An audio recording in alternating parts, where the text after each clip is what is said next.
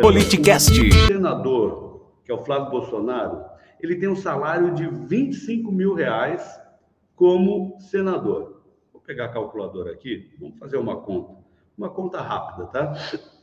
25 mil, ele tem um mandato de oito anos, então, vezes 12, né? Vezes 8. Ele vai ganhar, ao final do mandato, 2 milhões e 400 mil. Só que ele comprou uma casa de 6 milhões de reais. Agora, desses 2 milhões e 400, como é que compra uma casa de 6 milhões de reais? Eu gostaria de ter uma explicação. Aqueles que defendem, por favor, comentem o vídeo. Como é que, ao longo de oito anos, um senador ganha 2 milhões e 400 mil? É atividade exclusiva, não tem atividade paralela. É, compra uma casa de 6 milhões.